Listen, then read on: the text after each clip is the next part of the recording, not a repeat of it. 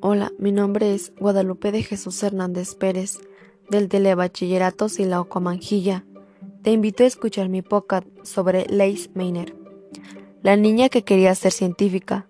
Su mente era un hervidero de recuerdos, buscando días más felices. Se veía a sí misma en Viena de niño observando fascinada a las personas reunidas en su casa paterna. Legisladores, su padre era abogado, escritores, egendrecistas e intelectuales se daban citas ahí en regularidad.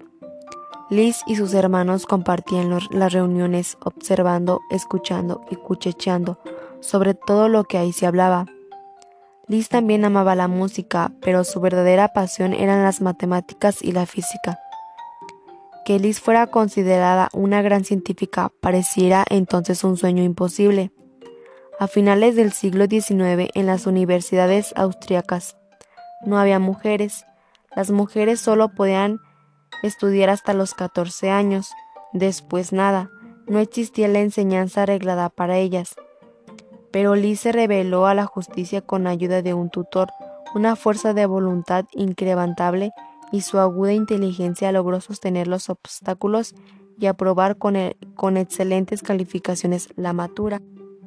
El examen de ingreso en la Universidad de Viena una vez ahí, rodeada de hombres, escuchaban en las magnitudes clases de Ludwig Boltzmann, un ser humano especial, excepcional, con una visión única de un universo, cimentado con átomos.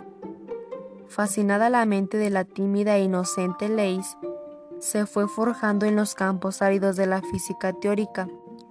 En 1905 se convirtió en la segunda mujer de la historia de la Universidad de Viena que lograba obtener el título de doctor. ¿Cuánto ha cambiado las cosas desde entonces? ¿Con qué facilidad se habla ahora de reactividad de átomos, que emiten partículas de átomos que cambian y se convierten en otros? Pero nada de eso estaba claro. En 1906, cuando una oscura tarde de septiembre Lise se enteró que su querido maestro, Borsman, se había enterado que se había suicidado.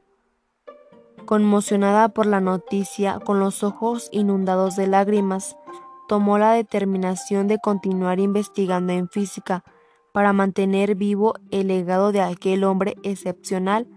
A partir de entonces se consagró del estudio de los misterios de la radioactividad una propiedad de los átomos que Belkin había descubierto 10 años antes.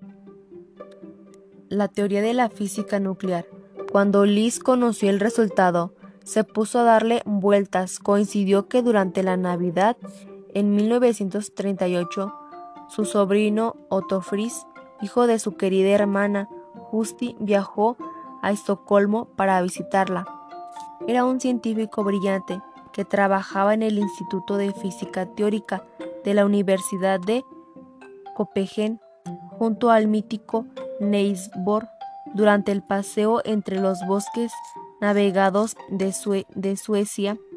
Free sobre los sequis y Liz andaba presumiendo en el caminar igual de rápidos. Sin ellos, empezaron a escobiar una explicación, un Nobel para la científica olvidada, Después de la Segunda Guerra Mundial, Hanin Meiner continuaron siendo amigos, tan solo un acontecimiento esturbió su relación, aunque de forma forma aunque de forma pasajera la concepción en solitario. En el primer Nobel de Química a Hoytahan en 1945, toda la comunidad científica estuvo de acuerdo en que Liz Meiner también lo merecía, pero solo fue culpa de Jotohan. Si hubiese otro buscar el culpable, tal vez estuviera en el Comité Nobel. De hechos, durante la lectura del discurso de aceptación del Nobel, Otto dejó bien claro el protagonismo de Lizzie en el proceso de descubrimiento de la fisonuclear. No estuvo el Nobel para su reconocimiento mundial. La, realidad es que Liz Meiner se opuso frontalmente a la construcción de la bomba. Continuó investigando y siempre mostró un profundo afecto por Otto Hahn.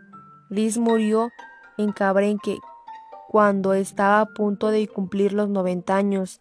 En su tumba se puede leer una física que nunca perdió su humanidad. Muchas gracias por, por su atención. Hasta pronto.